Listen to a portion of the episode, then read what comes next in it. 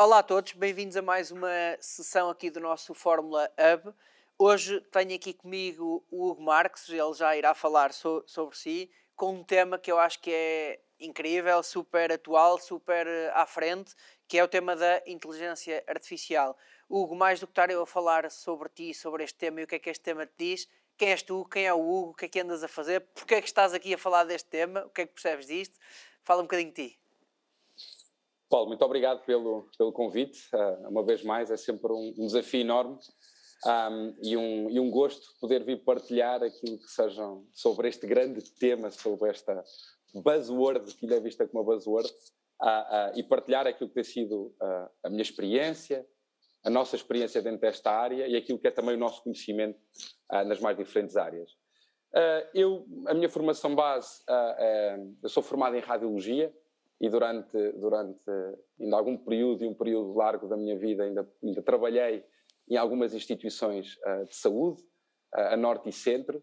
Uh, engraçado porque tive esta, esta experiência desta transição analógica entre o analógico e o, e o digital. Eu ainda sou do tempo de, de revelar exames manualmente, pois parece algo e coisas de película de filme, e, e, portanto passar por toda esta, por toda esta a transição digital, com este foco inicial na área, na área da radiologia, foi a melhor um, porta de entrada para depois ter, ter ingressado, um, três anos depois de ter acabado o meu curso uh, e ter trabalhado como profissional de saúde, ter entrado aqui na, na, na Siemens e hoje sou o, o diretor da área digital um, uh, nas Siemens Alfinias Portugal.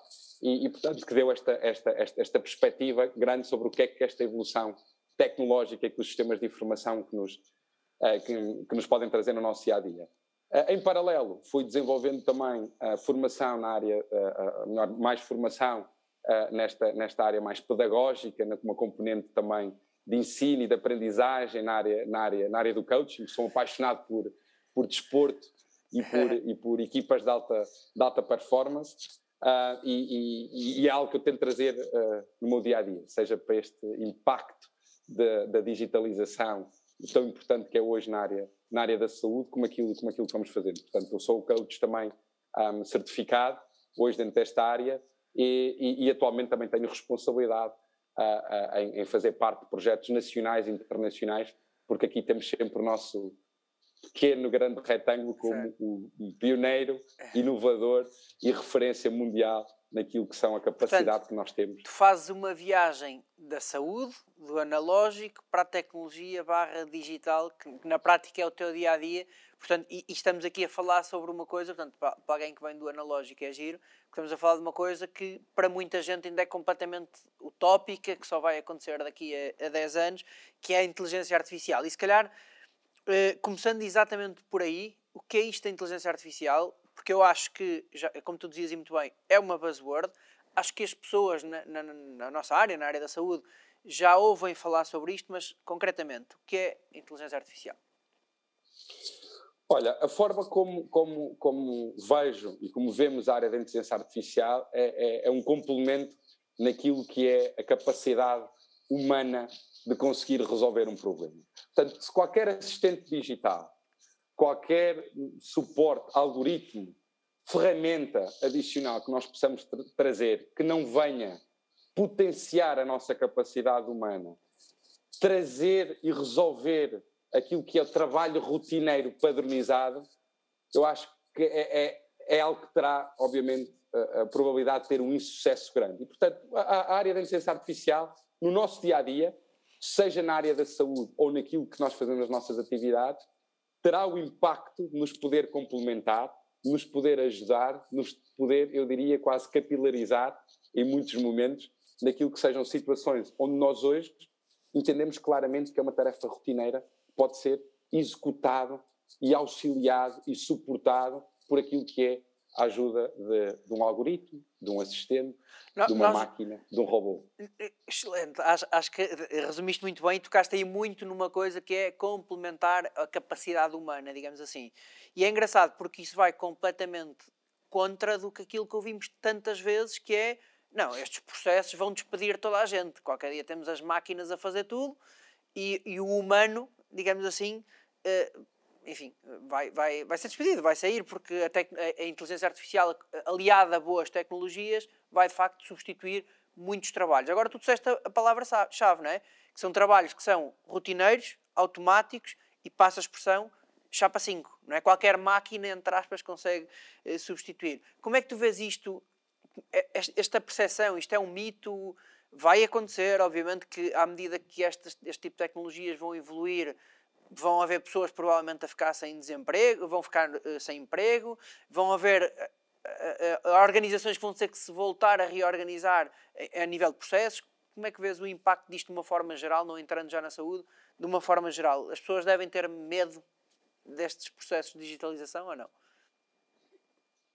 Eu acho que, como tudo, nós, enquanto, enquanto animais de hábitos, enquanto animais de hábitos, sempre que nos trouxerem algo em que nós, a priori, não tenhamos a capacidade de identificar o valor que me traz no meu dia a dia, eu vou ter logo um conjunto de, de, de julgamento, um conjunto de estigmas relativamente àquilo que me está apresentado, aquilo que me estão a apresentar, se não for algo que eu vá procurar diretamente para uh, o meu dia a dia. Portanto, esta, esta é a condição humana para a adaptação normal na alteração de um comportamento seja ou de algo.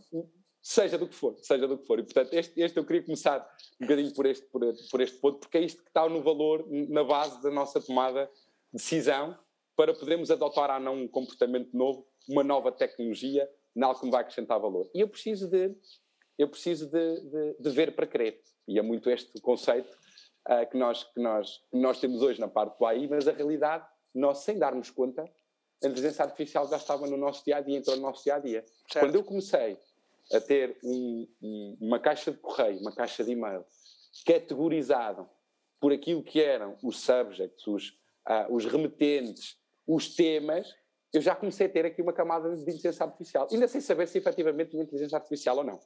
Pois o segundo nível, eu quando me desloco, numa necessidade humana de deslocar do uhum. ponto A para o ponto B, utilizando as mais diferentes uh, ferramentas e plataformas, como o GPS, como o antigo GPS, que hoje tem um conjunto de coisas novas padronizadas, de preferências, me consegue calcular o tempo de acordo com aquilo que é efetivamente a minha preferência, seja monetária, se quero um trajeto mais rápido, se quero um trajeto sem portagens, que me evita um conjunto de coisas que vão acontecendo em tempo real e que me vai dando opções, isto é extremamente importante, dando opções para que eu depois possa decidir de acordo com aquilo que efetivamente é e que são as minhas, as minhas preferências. Portanto, eu tenho estes níveis e temos a inteligência artificial já connosco, mesmo ainda não tínhamos dado conta. Mais uma palavra que eu vou pegar do que tu disseste, que é maravilhosa.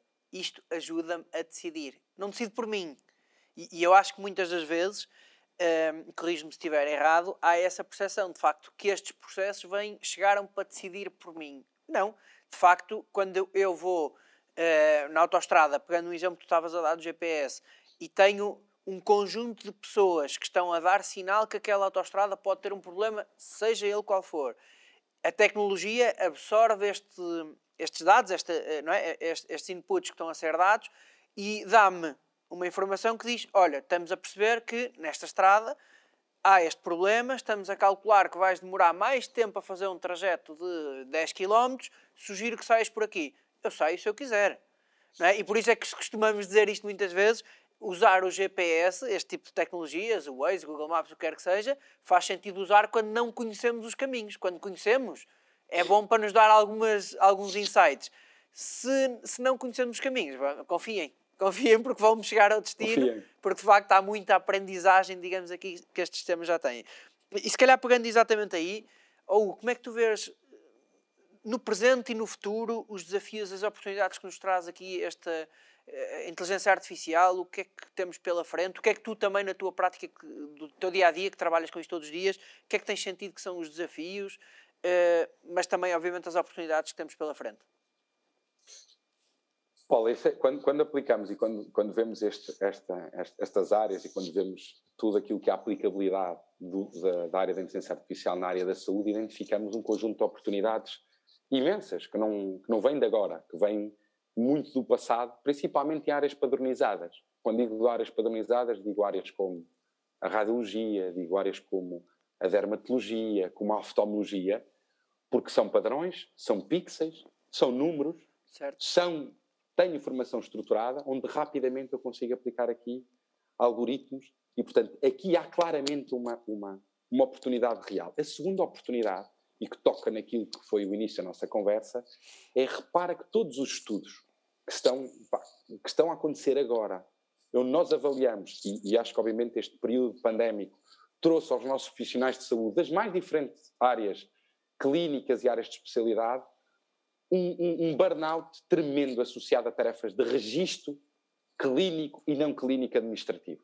Se nós formos ver hoje, ainda recentemente, há cerca de um mês, a Forbes lançou um, um, um artigo e um estudo onde milhões de pessoas, profissionais de saúde nos Estados Unidos, estavam a pensar em abandonar nos próximos anos a prática clínica. E o principal motivo é a digitalização, ou a falta da digitalização de processos. É componente repetitiva.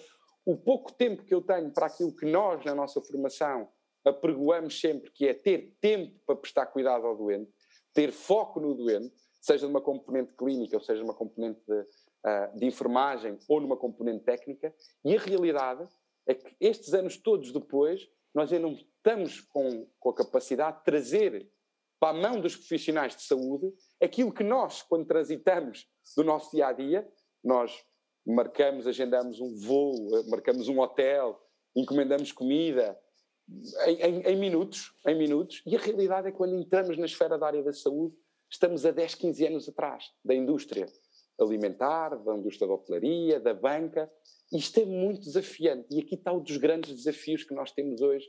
Antes de falar sobre inteligência artificial, é como é que eu consigo simplificar processos de registro com a ajuda de assistentes, com ajudas de máquinas, que são processos padronizados. Obviamente, eu poder ter um enfermeiro que me liga e que está diretamente com o doente a fazer todos os dias as mesmas perguntas, eu posso personalizar isto através de um algoritmo que faz estas perguntas, que faz o registro de sinais vitais e consigo personalizar com a voz do enfermeiro, com a voz do médico. Portanto, eu gosto de falar da, do AI para potenciar a humanização de cuidados de, de saúde. E esta, sim, para mim, é, é, é, é, a grande, é a grande oportunidade, sabendo que vai existir um conjunto de barreiras na adoção deste tipo de ferramentas, porque é um histórico que nós não conseguimos e, abandonar. E, pegando nisso que estás a dizer, também é importante passar uma ideia concreta de que há coisas a acontecer no mundo eh, que efetivamente já mostram que isto tem sucesso, não é? O exemplo da Babylon de, de, de, Londres, que eles têm, já não sei ao certo, mas mais de 2 milhões de pessoas que já estão a usar apenas como um, detecção de sintomas. Antes de ir às urgências, faço, passam por um chatbot, mais humano, menos humano, onde vão responder a um conjunto de coisas, que era um bocado aquilo que estavas a dizer, não é? Aquelas perguntas que toda a gente que entra numas urgências tem que responder da mesma forma, no mesmo processo, ali já não é assim. E a própria uh, ferramenta diz se deves ou não ir às urgências, onde deves ir, diz-te o sítio mais próximo para ires e leva-te lá. Portanto, dá-te logo um caminho, lá está, tais opções. Queres ir a outro sítio, vai, mas eu recomendo que vás aqui. E mais, uhum. estes sistemas, cada vez mais integrados com sistemas locais, que te dizem, pá, para o que tu tens, para o problema que tu tens, onde vais ser atendido mais rápido é aqui. É pá, mas é mais longe, está bem, mas em vez de esperar 3 horas, esperas meia hora. Pensa no que é que queres fazer. Isto é um commodity para nós, enquanto cidadão, enquanto utente, que é de facto brutal, não é? É, de facto, é o que tu dizes, há, há muito desgaste, concordo em absoluto, principalmente no, no público, destes processos administrativos de pá, gente a, a, fazer perguntas básicas, digamos assim, a tirar lugar, de, falando das urgências, a quem, não, a quem uhum. efetivamente precisa. E de facto, este tipo de soluções ajudam a fazer uma triagem inicial e, e só vai efetivamente quem precisa. Claro que não é para toda a gente, Claro que não são todos os utentes que vão conseguir usar isto numa fase inicial. Claro que isto é um processo, quer para fora, quer para dentro das instituições, para isto efetivamente funcionar. Mas grande parte destes processos também começam muito com a nossa tutela, certo? Principalmente na saúde. Quando falamos disto tudo que estavas aqui a referir, poupar tempo, poupar dinheiro, otimizar recursos, tudo isto obriga a que haja uma tutela que permita, pelo menos, uh, ter um mindset para receber este tipo de, de processos, de projetos, certo? Concordas com isso? Que tu também acredito que tenhas alguns braços de ferro sobre esse, sobre esse tema. Não, sem dúvida, Paulo. Eu acho, eu acho que esse é um dos. É um, é um das, e, tu, e tu tocaste aí num ponto extremamente importante e para mim um dos, um dos uma, das, uma real oportunidade com a inteligência artificial no que diz respeito à triagem. triagem, segmentação de, de, de, população naquilo que são os doentes crónicos, os doentes agudos, o direcionamento dos doentes para as diferentes unidades de acordo com, com capacidade, com recursos humanos, com nível de condição clínica, que pode efetivamente ser aqui uma área complementada por aquilo que são os algoritmos, por aquilo que possam, podem, podem efetivamente fazer hoje, porque tem uma coisa, tem escala. E é isto que nós ganhamos quando trazemos este tipo de algoritmos, que é ultrapassamos muito, potenciamos o limite da nossa condição humana, que permite-me em tempo real estar a conseguir acompanhar, estar a conseguir aplicar um conjunto de formulários, às vezes é tão simples quanto isto, e de inquéritos, com protocolo, com guidelines, com machine learning, com thresholds, o que nós quisermos pôr por trás, e, e, e dar estas informações aos nossos bots, aos nossos assistentes digitais, dentro desta componente de triagem, que vai trazer uma diminuição brutal naquilo que tu, tu disseste bem da, da, da afluência à urgência, que é um dos grandes temas do nosso, não só do nosso país, mas de outras, de outras realidades. Obviamente nós temos um sistema de saúde muito, muito um, ah, particular e que pode dar, acima de tudo, algo que às vezes as pessoas querem, que é a segurança naquele momento relativamente àquilo que estão a sentir. E os symptom checks que tu referiste, e já há outros bons exemplos, e nós durante o curso um, ah, vamos poder efetivamente falar de exemplos reais em produção a funcionar e explorá-los, debatê-los efetivamente naquilo que pode ser o potencial e a taxa de sucesso uh, de crescimento, mas este symptom check, aquilo que foi inclusive associada à iniciativa que a própria tutela desenvolveu com o SNS 24 no âmbito da, da pandemia, porque havia dias em que havia centenas de milhares de chamadas. As segundas-feiras eram muito críticas, não é?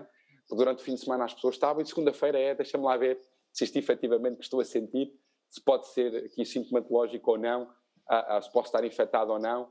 E, e, mas muitas vezes é isto, é dar esta segurança às pessoas, porque as pessoas, os cidadãos da nossa comunidade, vai passar a exigir isto das nossas instituições e obrigatoriamente dos nossos profissionais de saúde. Repara, nós hoje esperamos duas, três semanas pelo resultado de uma biópsia, de um resultado da citologia. Esta parte toda da, da, da, da, anatomia patológica é um processo ainda muito analógico. Ainda fazemos as, as colheitas das E a ansiedade peças. que isso cria nas pessoas, não é?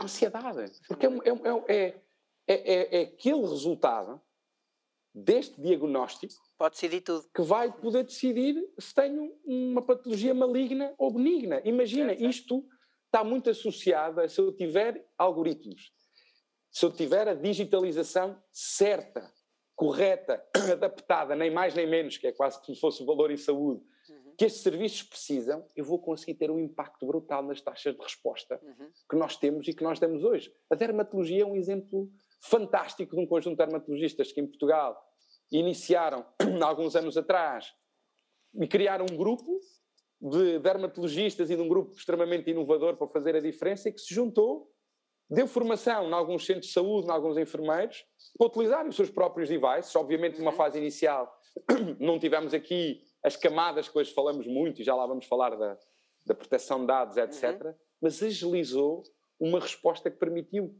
que de tempos de espera para consulta, para primeiras consultas na área da dermatologia de um, dois anos, para seis meses, e que evitou que doentes deslocassem 300 a 400 quilómetros para uma primeira consulta. E às vezes eu, dando a minha opinião, com uma imagem, com os devices que nós hoje temos, têm alta resolução, com a, tecnologia que já está quase né, uh, uh, como commodity nas nossas mãos, uhum. de poder utilizá-la como ferramenta e dar um feedback quase em tempo real Sim. àquilo que são uh, um médico de família, aquilo que é um enfermeiro. Portanto, estes são exemplos práticos na área de imagem médica, para o que nós vamos falar, que acho que são exemplos reais, atuais e coisas que estão a funcionar em produção atualmente, já a trazer valor acrescentado no Sim, próprio no, sistema nós, nós só relembrar que se calhar uma das plataformas que lidamos todos os dias e a toda a hora uh, no nosso dia a dia, que se chama Google, não é? Quer dizer, a, a capacidade de adaptação do, do, do, algoritmo do Google a nós, às nossas pesquisas, à nossa realidade, mas mais do que isso, reparem que se na Zona Norte há de repente um conjunto de, de pesquisas por determinados sintomas que me levam ao Covid, uhum. à gripe A, o que quer que seja, o Google consegue perceber que está a haver ali uma procura estranha ou anormal por determinados sintomas em determinada zona. E pode rapidamente ter, haver um alerta, algum tipo de comunicação para os espaços de saúde a dizer isto está a acontecer. Eu não estou a dizer que há um surto que não conseguimos chegar aí, mas há de facto um, uma pesquisa anormal sobre isto neste período. Portanto, hospitais, preparem-se que pode haver aí eh, alguma coisa a acontecer. Este conhecimento, de facto, é, é, é, não é fácil de percepcionar, obviamente, a sua implementação, porque liga muita coisa, envolve muita coisa, eu percebo isso, e por isso é que eu costumo dizer, temos que olhar para o elefante, que é grande, e cortá-lo aos bocadinhos para ir começando a construir os caminhos, e estes projetos que nós estamos aqui a falar acontecem, mas, mas também podemos trazer isto depois para uma realidade de muitas pessoas que nos estão a ouvir, que são eh, as forças de vendas, o marketing, a comunicação, quer dizer, a aprendizagem, que se nós tivermos a nossa equipa de vendas, que são 50 pessoas, ou o que quer que seja, com base, com, suportadas por algum tipo de inteligência artificial, é eu conseguir gerar um conhecimento interno de eu quase que saber, olha, os médicos da especialidade X na zona Y valorizam mais este conteúdo. Pá, se queres mostrar outro, mostra. Mas eu estou-te a dizer que o que eu sei é que os médicos valorizam mais este conteúdo e este tema. Portanto, começa por aí. Começa a tua visita médica por aí e depois vai lá a uhum. mensagem que tu queres. E isto adaptado à idade, à especialidade, uh, ao que nós quisermos, não é? Ao, ao, ao que nós quisermos, na verdade.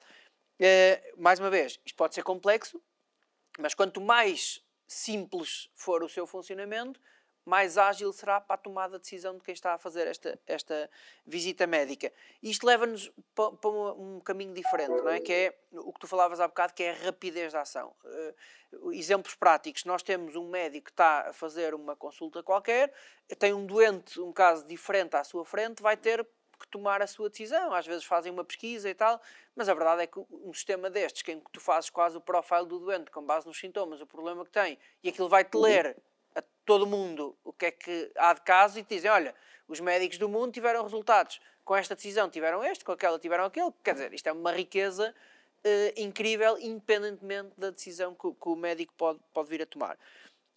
Fazendo aqui a passagem para outro, para outro, outro tema que tu também entraste aí, que é, portanto, o doente passa a, estar um bocado fora das fronteiras físicas. O que quer dizer isto, duas coisas na minha, na minha perspectiva, que é a primeira é a nossa responsabilidade, a minha responsabilidade enquanto doente e a minha consciência para tomar decisões, e a outra é eu habituar-me a não ir aos sítios que se calhar não tenho que ir para, quer dizer, cortei o dedo e vou às urgências e o meu corte do dedo é o maior problema que existe ali dentro. Portanto, esta consciencialização social também é importante. Como é que vês isto? Doente fora das fronteiras, portanto, das, das fronteiras físicas, estamos em casa, eh, vamos tendo acesso a estas plataformas, vamos tendo insights e agora como é que vês o impacto disso?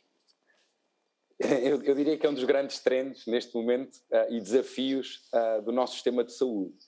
Uh, e a pergunta que se coloca é: as instituições de saúde, com estas infraestruturas que nós conhecemos hoje, serão e estarão preparadas para aquilo que é esta o doente o cidadão em casa, cada vez mais informado, cada vez mais a aceder ao Dr. Google, cada vez mais a exigir uma medicina personalizada, participativa, preventiva, com todos os exemplos que nós, que nós ah, ah, já demos hoje, e a promover a o seu próprio estado de saúde, com muito neste foco ah, pedagógico, para que o que vai acontecer agora e o que está a acontecer é que aquilo que eu acredito é que nós vamos ter que o nosso sistema de saúde vai ser um sistema híbrido, porque a tecnologia existe por si só.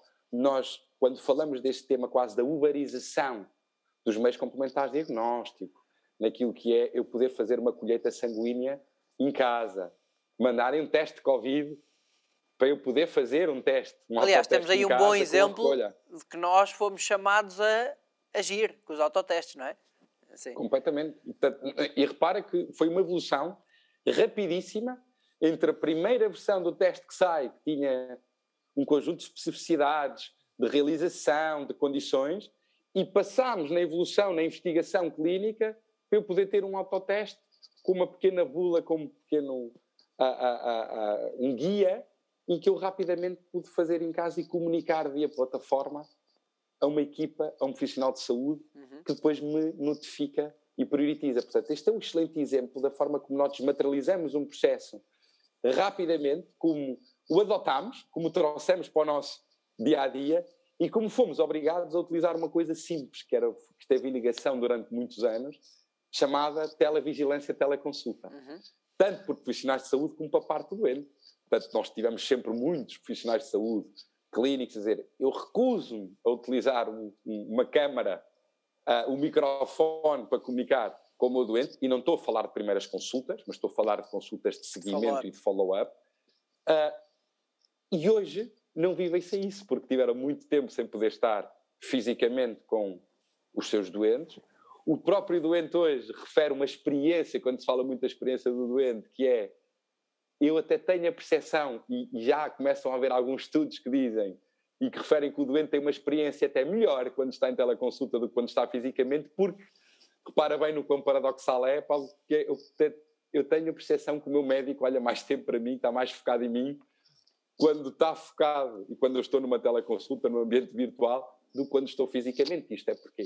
Porque, obviamente, começamos aquilo que falámos no início. Se o médico tem um computador à frente e está numa consulta e tem que estar a registar e fazer um conjunto de registros que dependem de ele, relevantes e não relevantes, o tempo para comunicar com o doente, para dar atenção ao doente, para ouvir o doente, para guiar o doente, para se focar efetivamente, seja na sua medicação, seja nas opções de tratamento, seja no seu estado, ou aquilo que o doente está a trazer de novo, uhum. é escasso. Uhum. É escasso e, e, e, esta componente, que é o ter o meu doente, que hoje está, que quando qualifica para estar em casa, em hospitalização domiciliária ou num programa de telemotorização, pode ser num doente agudo ou num doente crónico. Uhum. Se pensarmos num doente com doença pulmonar obstrutiva, um doente com insuficiência cardíaca, em que rapidamente eu ponho um pack de devices sem ter um custo elevado na, na, na, própria tecnologia, a equipa de profissionais de saúde multidisciplinar acompanha os dados que eu estou a recolher com o threshold de notificação,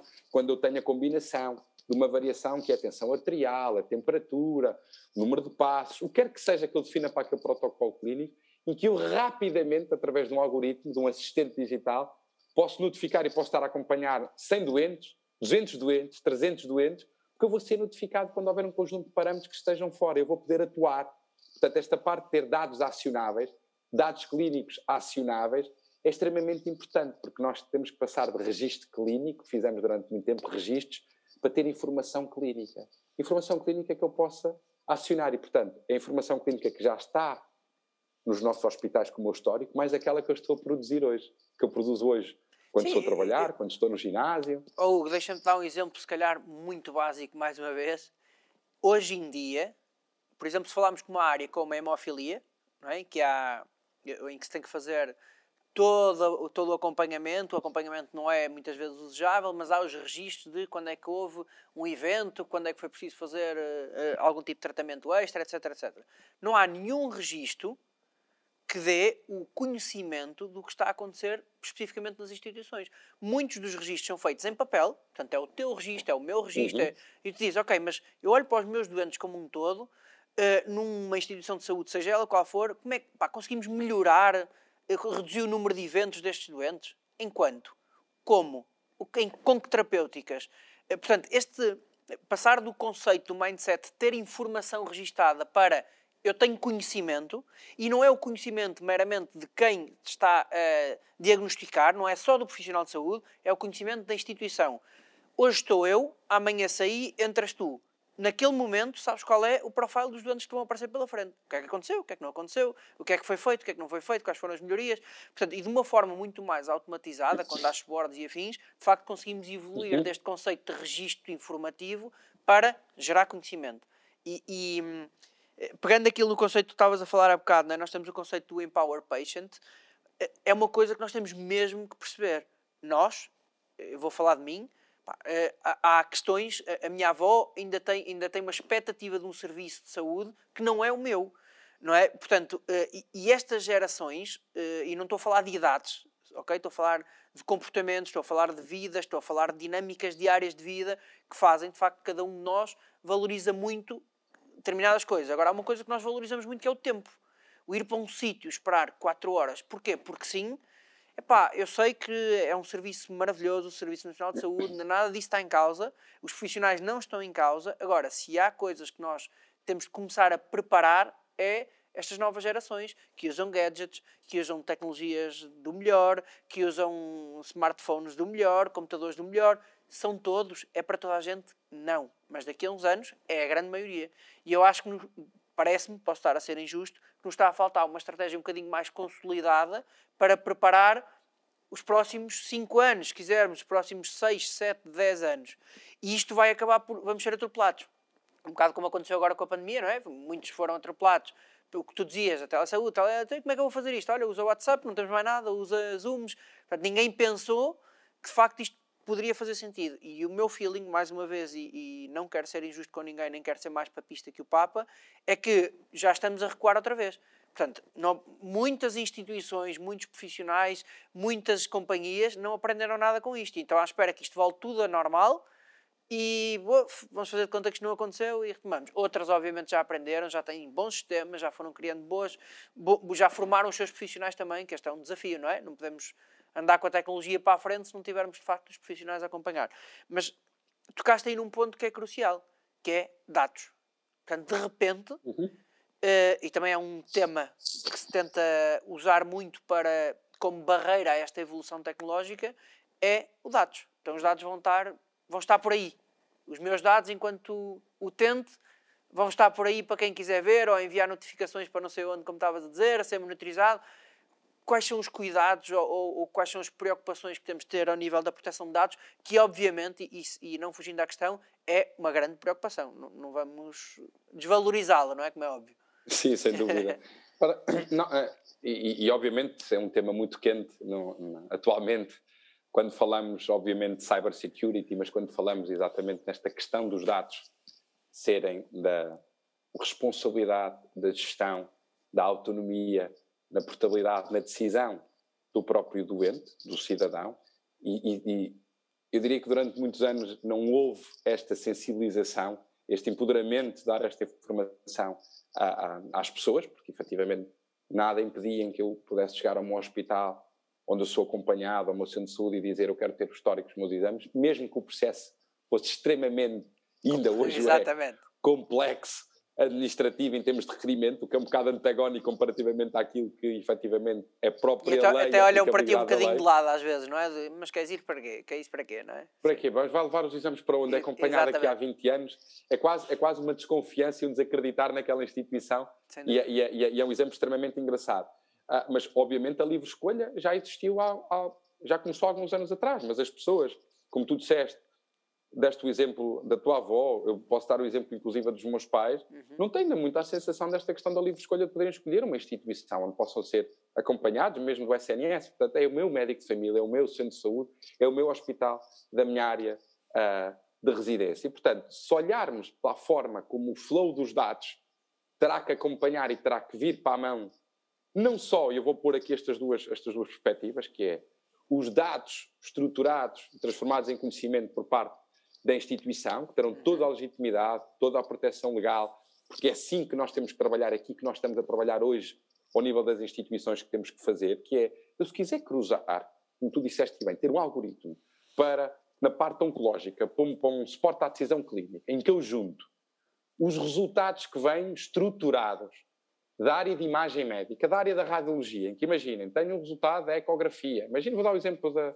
patologia da próstata, em que tenho o resultado da eco, em que tenho uh, uh, as imagens, em que tenho tudo numa pool em que está naquela equipa multidisciplinar que está a discutir aquele caso, uhum. que tem psicólogo, que tem nutricionista, que tem o cirurgião, que tem o radiologista, uhum. que tem tudo uma panóplia de, de, profissionais de saúde que estão a discutir aquele caso daquele doente, mais os relatórios e a informação clínica que vem da área laboratorial, a PSA, uh, os valores de PSA, todos os valores laboratoriais, que tenham um resultado do ECG, do raio-x, que permite eu ter aqui uma condição e uma análise pré-cirúrgica importante na, avalia, na, na, avaliação. Se me der, se esta combinação puder comparar com referências, com milhares e milhões de casos em termos mundiais, com as características daquele diagnóstico, a relevância dos dados que estão a ser apresentados àquela equipa multidisciplinar, e eu puder dar opções, quase dar uma árvore de decisão, quais são as opções àquela equipa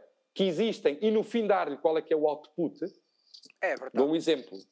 É brutal, é eu poder dizer a um doente e poder partilhar, dizer, olha, uh, Paulo, de acordo com a sua patologia, de acordo com a sua condição, se fizermos este tipo de intervenção, que é uma opção A, uh, imagina, a sua qualidade de vida vai melhorar de acordo com os estudos em X%, que está aprovada, etc, etc, que tem esta clinical trial, que tem este ensaio clínico onde até pode entrar, que está disponível, isto tudo numa única plataforma, coisa que uhum. tem que ser feita de forma quase empírica ou ad hoc por estes profissionais de saúde trazer e, isto e nem é possível sim nem é possível trazer esse, esses insights todos de forma estruturada não é? Cada um vai ter a sua interpretação também uh, da forma como vai trazer e isso é logo um risco digamos assim um, sim acho que é, acho que toca este ponto é importante também passarmos porque muitas das vezes eh, esta questão das leis que temos que as cumprir obviamente não acompanham a inovação não acompanham a evolução da inovação.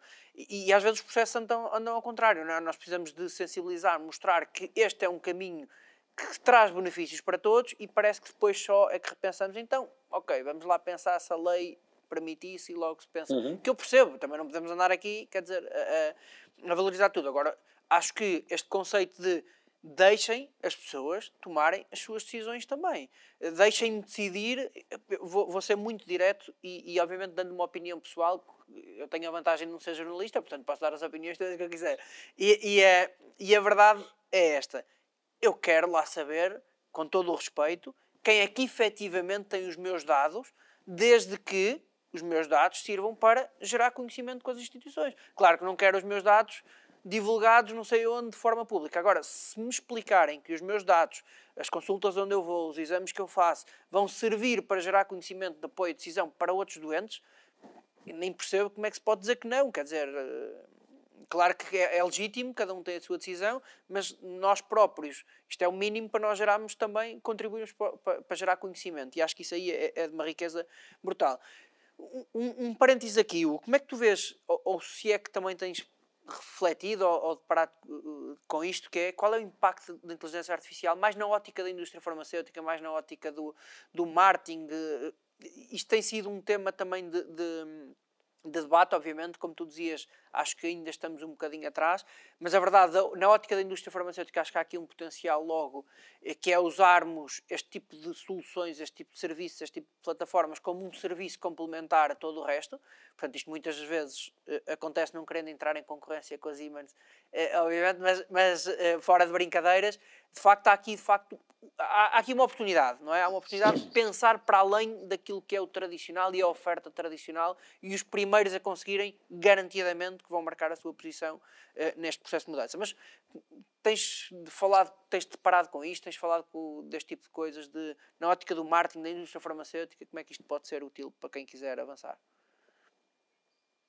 Repara que nós, e, e há bocado tocaste, tocaste num ponto extremamente, extremamente importante, que é um, todas as ferramentas que nós usamos de CRM na indústria uhum. estão a evoluir para toda esta capacidade de eu conseguir perceber, priorizar as minhas visitas, os meus clientes onde eu faço farming, os clientes onde eu tenho que fazer hunting, do que é que se está a falar, qual é que tem sido a incidência em termos de prescrição ou da patologia por, região, por, por regiões, são coisas que nós fazemos muito hoje de forma analógica. Uhum. tenho que ir a um, a um, um Pordata, tenho que ir à RS, tenho que ir à CSS, perceber prevalência de condições clínicas e de patologia, que é diferente da região sul, da região norte, Ou estás centro, dependente de dados de consultores, que é o que acontece Ou muito. Ou dados de consultores, exatamente. Portanto, que é, que é, muitas vezes aqui que há oportunidade de negócio depois para outros poderem entrar, mas que não estão numa... Lá está, voltamos ao mesmo tema.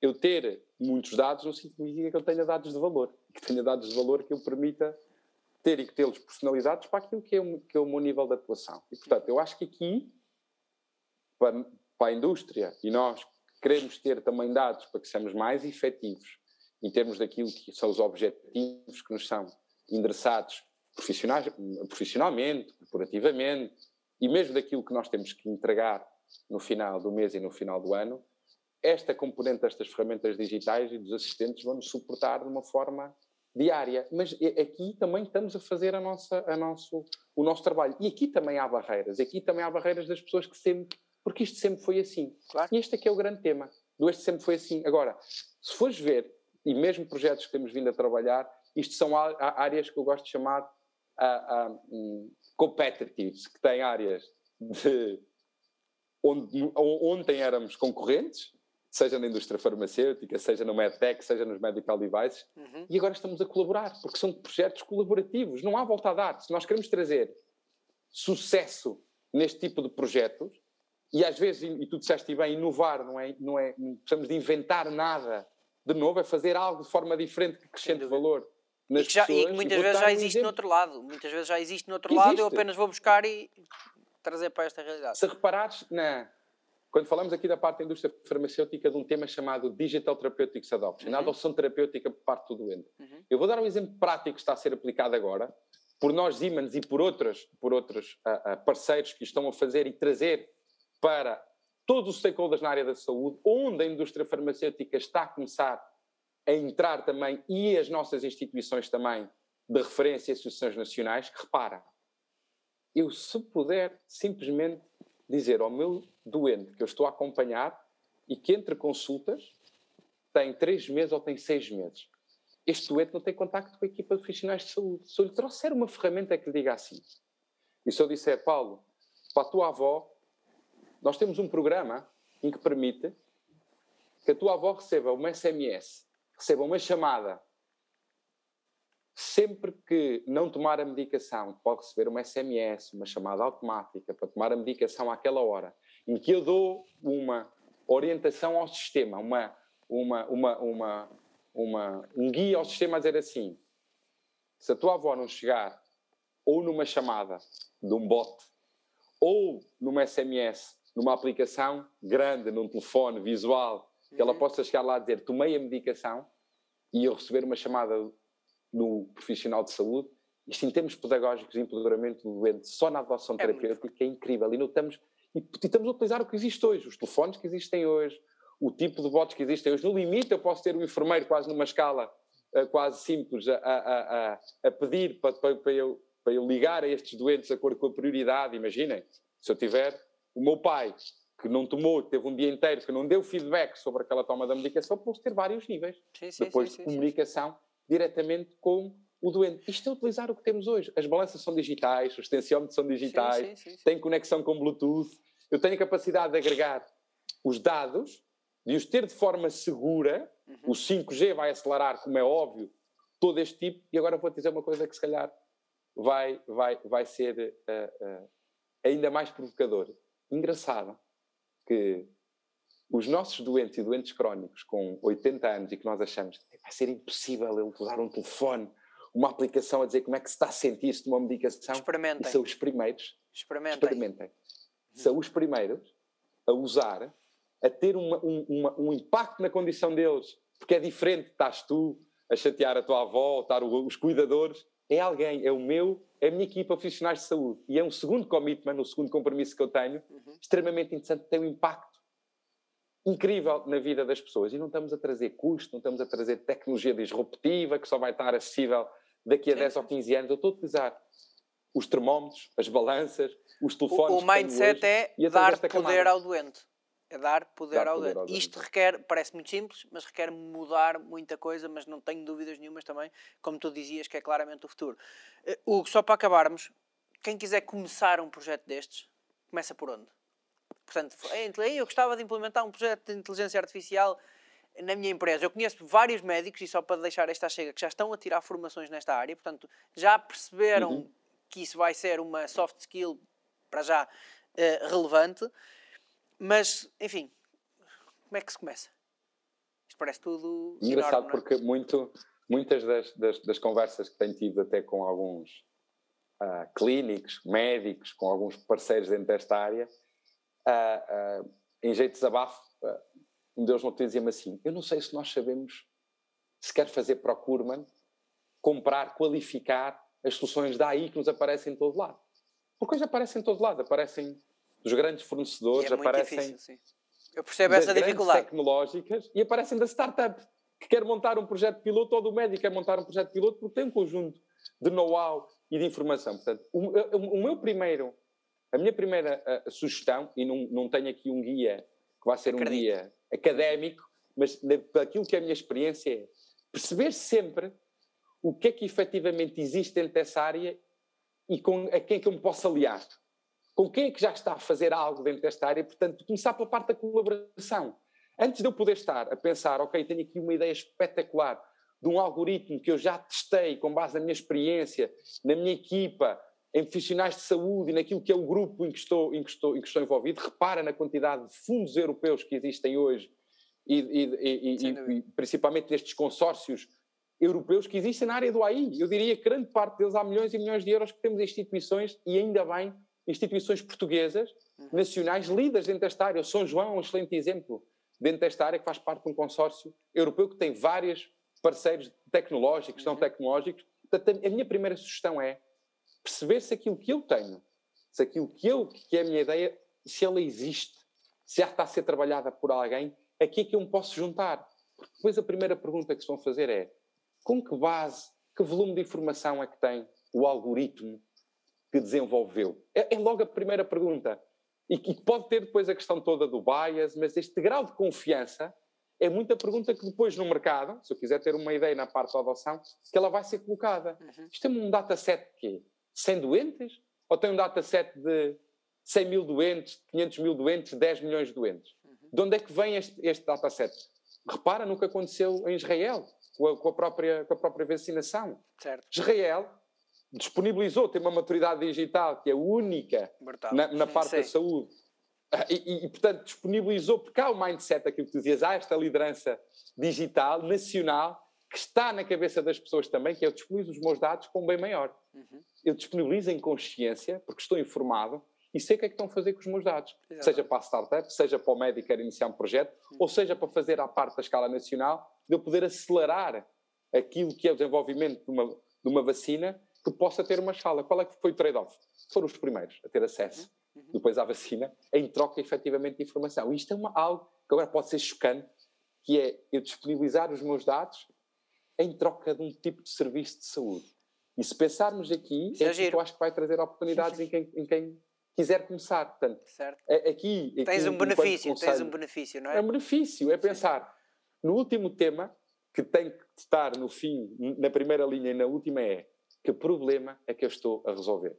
Porque muitas das vezes, isto acontece muitas vezes quando uh, uh, eu estou a discutir à mesa com vários parceiros, tenho um, o engenheiro informático da minha equipa, temos o enfermeiro, temos o engenheiro biomédico, temos alguém da radiologia, é, quem é aquele que está a sentir mais awkward, mais estranho no meio, no, meio, no, meio, no meio daquela conversa. Às vezes até tenho o doente, tenho uma associação de doentes, e isto é extremamente importante. Juntem, quando pensarem neste tipo de projeto, juntem estas pessoas. Juntem várias opiniões sobre eu estou a resolver este problema, porque às vezes o informático, eu não sou informático, portanto, tem aquilo na cabeça e acha que é, é, o brinquedo dele, é o algoritmo dele, mas depois fica muito longe do impacto que vai ter na adoção. E é, no é giro. Ou... Esquecemos do problema inicial. Eu acho Nunca esquecer o problema isso, que estamos a resolver. Isso aplica-se a tudo, não é? A nós, marketing, comunicação, eh, definir uma estratégia, eh, às vezes no caminho perdemos exatamente no propósito. Qual é o teu objetivo com isto? A lançar um produto novo na área X, a fazer a campanha Y. Portanto, há uma necessidade que é para ser resolvida. E eu acho que, eh, se me permites, é exatamente esse. É, começar pela AI, pela inteligência artificial, é, é utópico, não é? Só se for mesmo para ser uma coisa inovadora e logo vemos onde é que, é que vamos fazer com isto. Mas o processo é exatamente ao contrário. É, há um problema, há uma necessidade, temos que resolver. Como é que estes processos podem ajudar a resolver? mas sem perder o foco do problema, senão de repente isto é uma coisa enorme e não se resolve nada e, e, não se implementa nada. Portanto, acho que esse é um, um excelente caminho.